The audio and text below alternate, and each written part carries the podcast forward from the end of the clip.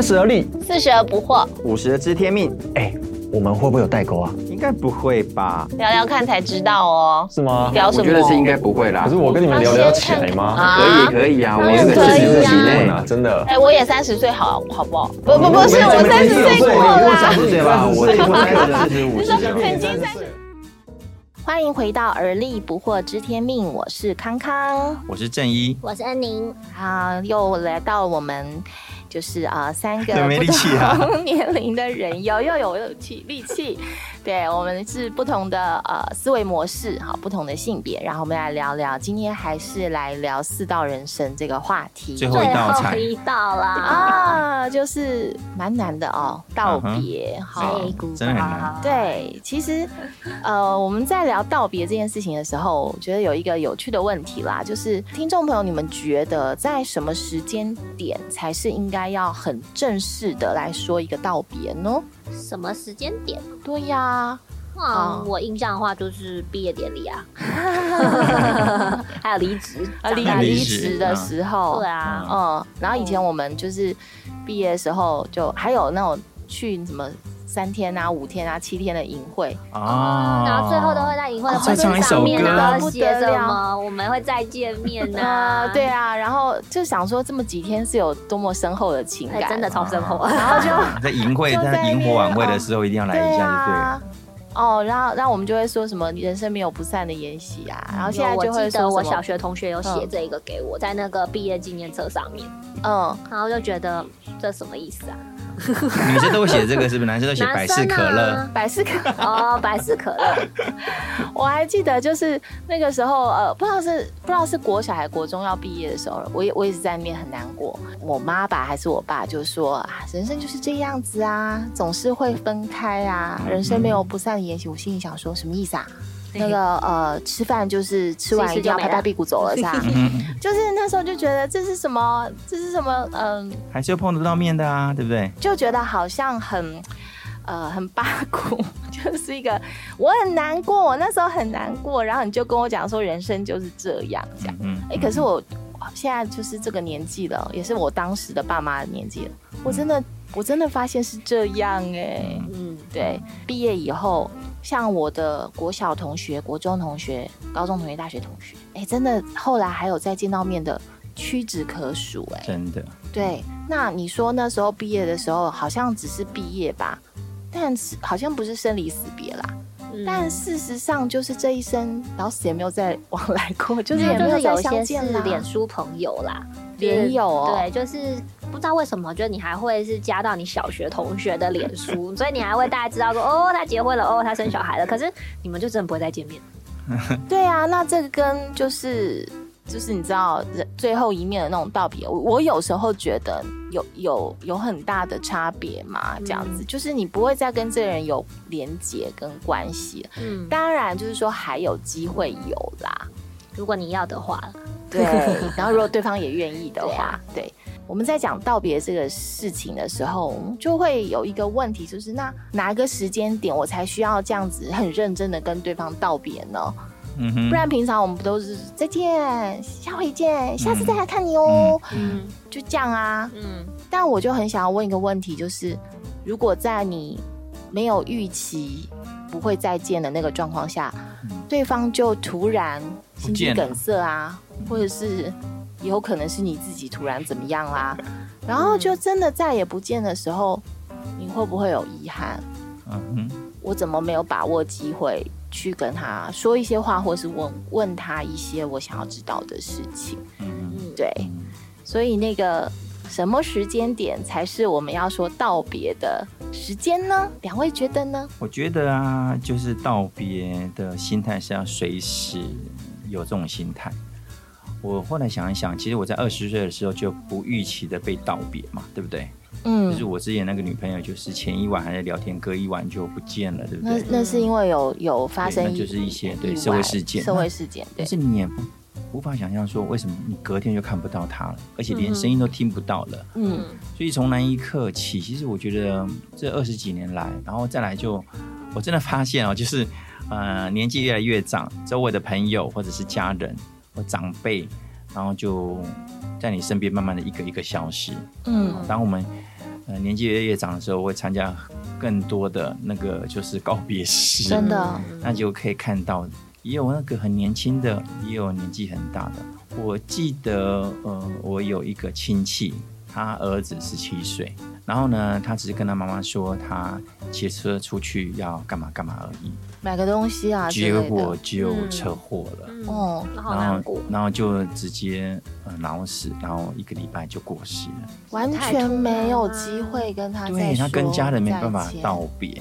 对，所以我觉得那个当你有这样子的经验的时候，对我来讲是好的。你就觉得你不要以为你有机会跟对方道别。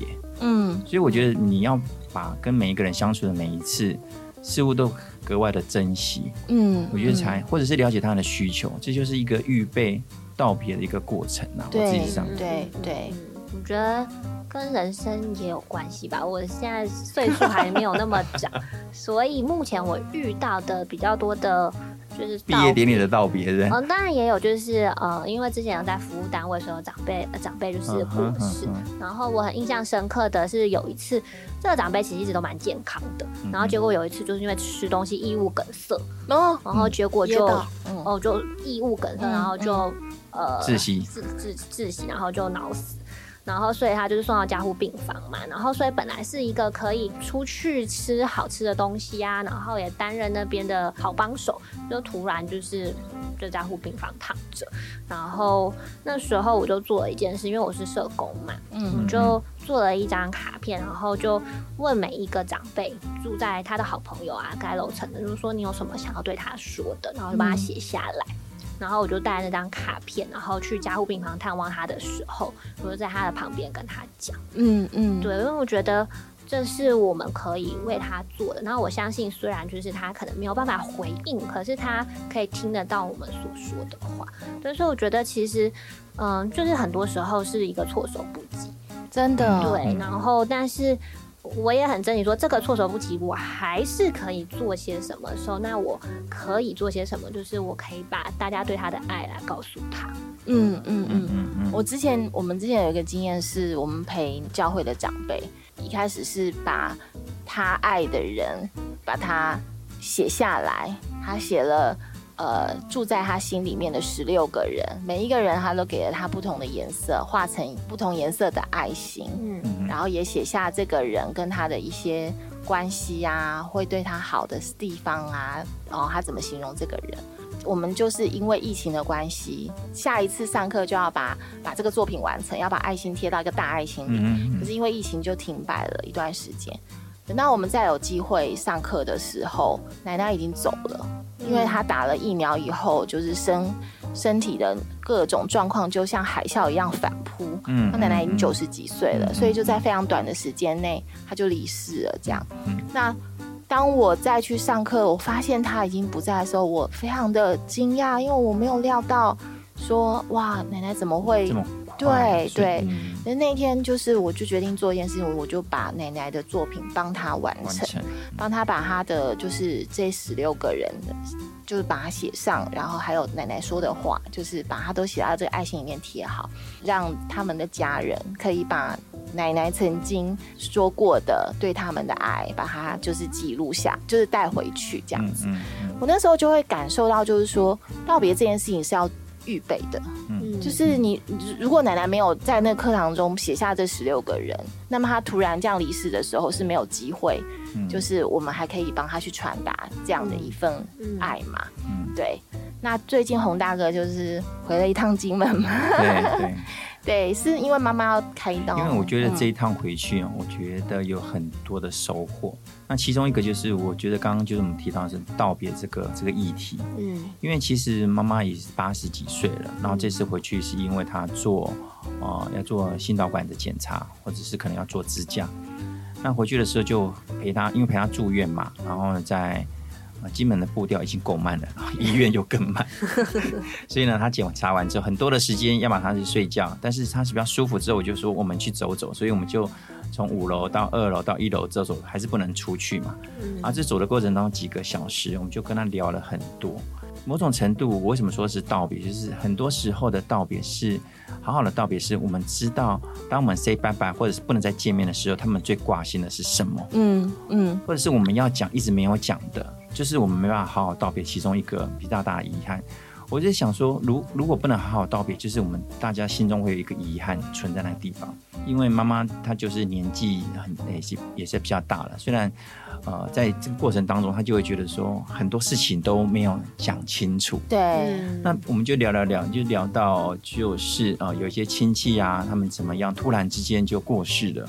有些朋友真的就是今天好好的，隔天就走走在重要动路上就倒下去就不见了，对，或者是哦，那就我就聊到说，哎，到底完了要不要急救？因为妈妈做心脏的手术和检查，其实还有风险，所以这个东西还没有检查结果之前，都是大家都很挂心嘛，心脏这怎么讲是觉得有一点点有点紧张，所以我就刚好跟妈妈聊到这些事情之后。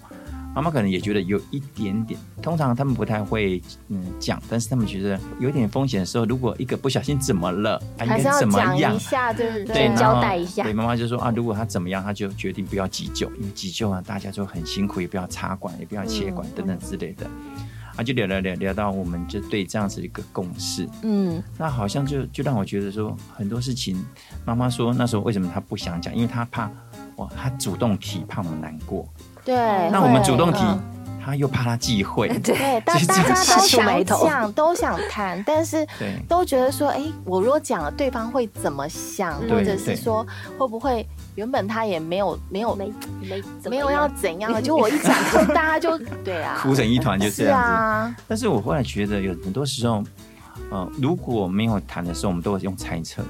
但是那天下午，我就跟妈妈就坐在那个医院的二楼，那看着外面窗，我聊了一个多小时。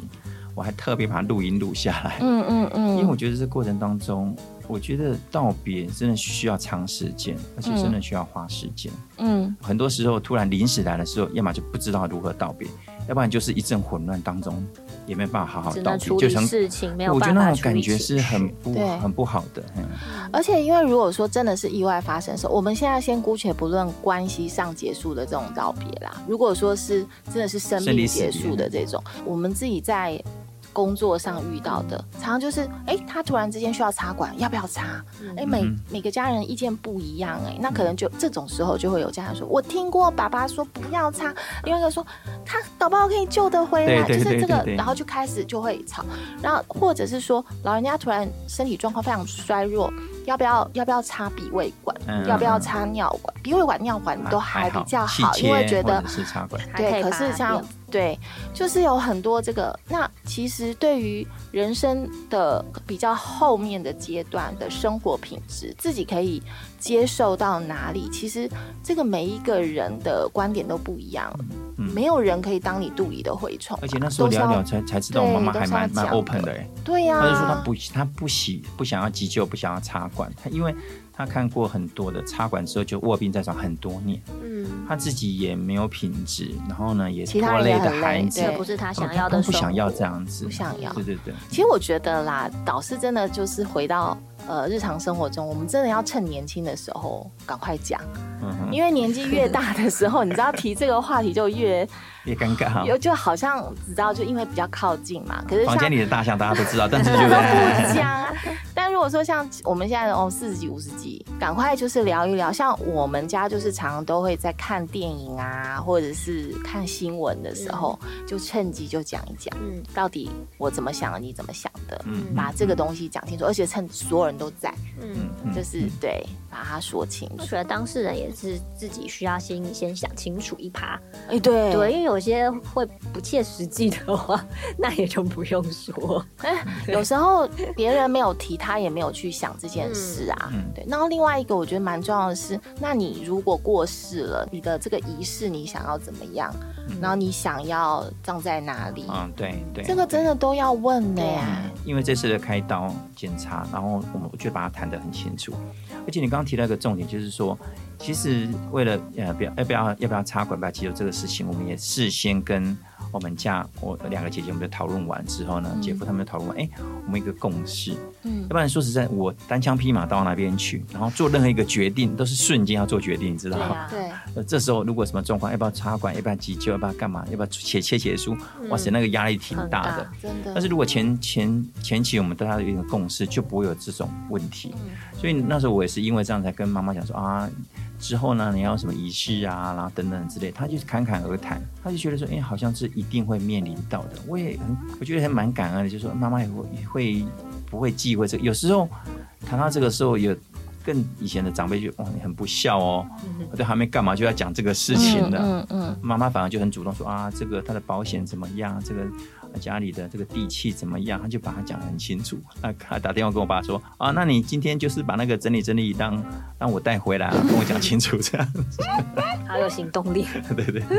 所以其实需要有人开个头的。嗯，对，就是如果我们总是在等那个什么最后临终啊，然后那种时候才要来谈，那根本就没有办法，抓不准啊，对，抓不准那个时间点。嗯，因为你永远不知道什么时候是最后一天。对呀，真的真的。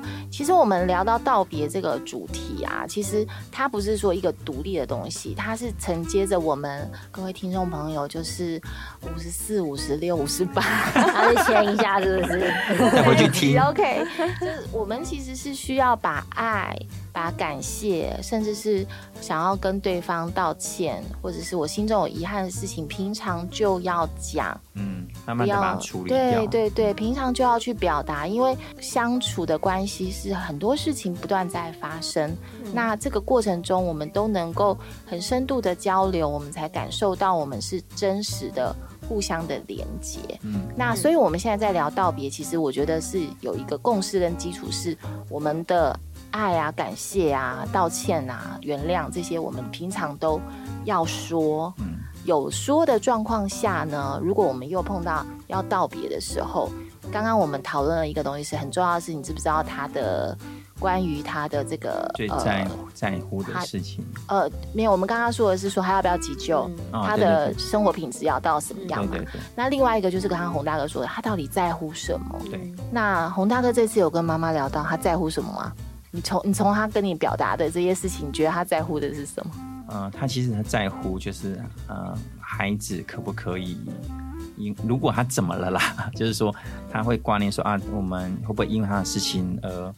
会处理不好啊，或甚至吵架，因为他有一一些借鉴，就是说有一些呃亲戚就是这样子，那个长辈没有交代清楚，嗯，然后呢就是家里的事情就为了什么之类的，甚至连什么样的仪式、什么样的方式就吵得不可开交，当不成家人。对，那这就是他妈妈最担心这个，所以他那时候说他挂心，他就把。他的保险，他的什么东西就讲得很清楚，然后就说他就安心了。那安心完之后呢，他就觉得，他就觉得好像把这个东西交代清楚。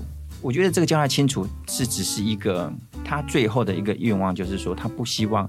事情不清不楚，造成孩子们的纷争。嗯，他希望就是说，当他如果哪一天他不在，这这一定会，我我也跟妈妈讲说，不见得是你会先走，也可能我会先走嘛。嗯，当我们都都有可能谁先不在的时候，他不希望因为他把事情没有处理好，让家庭产生很大的纷争。这是他最大心中的渴望。他希望孩子们的。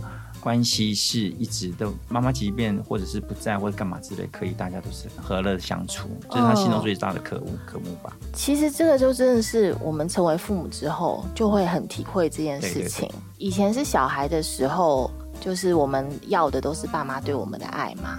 但是自己成为父母，特别是小孩有不止一个的时候，就会很体会，就是说我我会就会很希望说，如果今天有一天我不能够在他们身旁，没有办法支持他们、支援他们或照顾他们的时候，我会很希望他们彼此可以成为对方的一个后盾。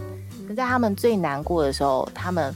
即使爸妈不在，他们仍然有一个家可以回，嗯，因为知道我有我的这个兄弟姐妹是我最好的家人，对。那因为知道小孩就是一天到晚吵架嘛，什么东西都要抢啊，我不知道他们长大以后会不会有一天啦。但是就是身为就是妈妈这个时候看的时候，就会觉得说啊，如果我突然就走了。那他们能不能够好好对待彼此？那其实是我很在意的一件事情对嗯婆妮，你哎你你在意的是什么啊？如果哪天你突然要 say goodbye，不是就是你要跟康康说什么？对对，我们很好奇，你知道一个年轻女生嘛，那她心里面挂念的是什么？你我身为你的这个好朋友啊，那我我要这个我也总要知道你你在意的是什么啊？那我说真的，我之前有上一堂课，然后就是默默的把自己的遗嘱写下来了耶。真的嗯对啊，就是有写一下遗嘱。啊，我知道他东东一定要有人照顾。对对对我觉得我东东东东都会托给我爸跟我妈，因为他们看到东东就会想到我。哦，对，所以那你爸跟你妈托给你弟，啊，养那么多啊，我还假设他们属于一个健在的状态。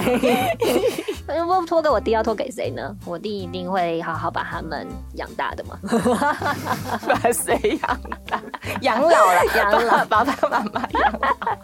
对啊，然后其他的部分其实我都有想过，就是我的呃，就是财务啊，就是我户头是哪几个嘛，然后再来就是要办什么样的告别仪式，嗯，对，然后用什么方式葬。对嗯我自有想一趴，但是很有趣是，我想完一趴之后，还没有好好的跟我爸妈讲过这一次，就是讲过这些事情。嗯，那你有就是你放心不下就只有那只猫吗？哦，我想起来了，有你有一次跟我讲说，嗯，如果你真的走了，嗯。你会请我帮你把整个后事把它哦办完，因为你会你觉得我需要这个历程，我哦需要帮你 把，那我也需要。我需要帮他去处理这个后事。康康，就麻烦你了对。等一下，你需要我，不是你干嘛需要我帮你煮后？他他我的意思是为了我，对，他觉得我会非常的悲伤。我觉得告别式是为了在哦在世的人所预备的。对，然所以他后我觉得康康会需要 do something，然后我觉得当他在 do something 的过程当中，他会我会被疗愈然后会觉得，而且他会知道，哦，这朋友你要什么，朋友不要什么，这怎么可能会讲？嗯然后他可以指使别人，然后 然后就可以，对啊，我觉得是一个道别的历程吧。嗯嗯对就是要有一个嗯，就是我也蛮感谢他那样跟我说啦，因为我觉得就是说我会理解到说，哦，如果今天他要离开，那我好不好是一个他在意的事情嗯，他在挂念的说啊，有一个好朋友会很难过，嗯嗯对嗯。所以我觉得这个计划也蛮好的，嗯嗯，你还你还记得我们是怎么结下梁子的吗？我们怎么结我们结缘的啦。结了什么？好可怕哦，都不知没有啦，道。你记不记得那时候有一有那时候我刚好生日，啊你要快生50岁日，吗快哦50哎，岁那时候我们其49实已经认识一阵子，但突然就说我们要来做生是前生前告别式式我觉得好有意思哦那时候就是在那之前，其实比较是公事上的对，公事上比较少，就是可能一个月见一个小时、两个小时这样子，所以比较没有那么多的交集。但是你那时候说要做一个生前告别式，让我觉得哇，好棒哦，很好玩。对对，就是因为我我我常常觉得说，当你都不知道你自己的告别式长什么样的时候，其实还蛮遗憾，你就不能参加自己的告别式。是啊如，果如果可以自己先参加一趴，让人家知道人家怎么看你，或者是你对别人产生什么影响，我觉得是你很有意思的。有一些话想说的，就可以对啊对啊当下说、啊。你你躺在里面就听不到啦。嗯，其实或许我们下次可以开一集来聊聊生前告别式这件事情，就是场就是到底哎要做 我最年轻的些什么办了就是我们三个人里面只有你，所以今年应该来一场我的，是不是？哎，哦哦，好哦。好哦，那嗯，我想我们这一次讲到道别嘛，哈，那我觉得最后还是要聊一聊，就是说，如果我们真的有这个机会，哦，在对方呃真的要离开离世了，那我们真的知道那就是最后一面了，然后我们可以去做这样的道别的时候，我们要说什么呢？呃，我自己的经验就是，我跟我外婆是有这个机会，大概有两天多的时间到将近三天。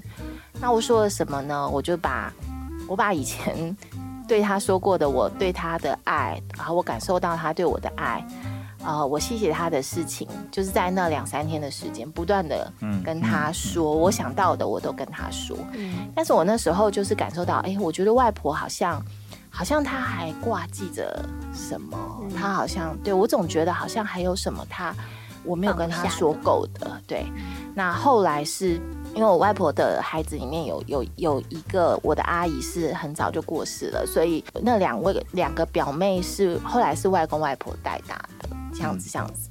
这两位表妹是跟我都非常的要好，嗯，对，所以后来就是在呃最后，我就是把表妹其中一位比较大的表妹，还有我的孩子，因为我的孩子是跟外公我的外公外婆有很多很多的互动啦，虽然是他们很多交集的曾孙这样，我就把他们都一起带到外婆的床前，然后呃我那时候就觉得要告诉外婆说，你不要担心，我会照顾他们的，我会照顾。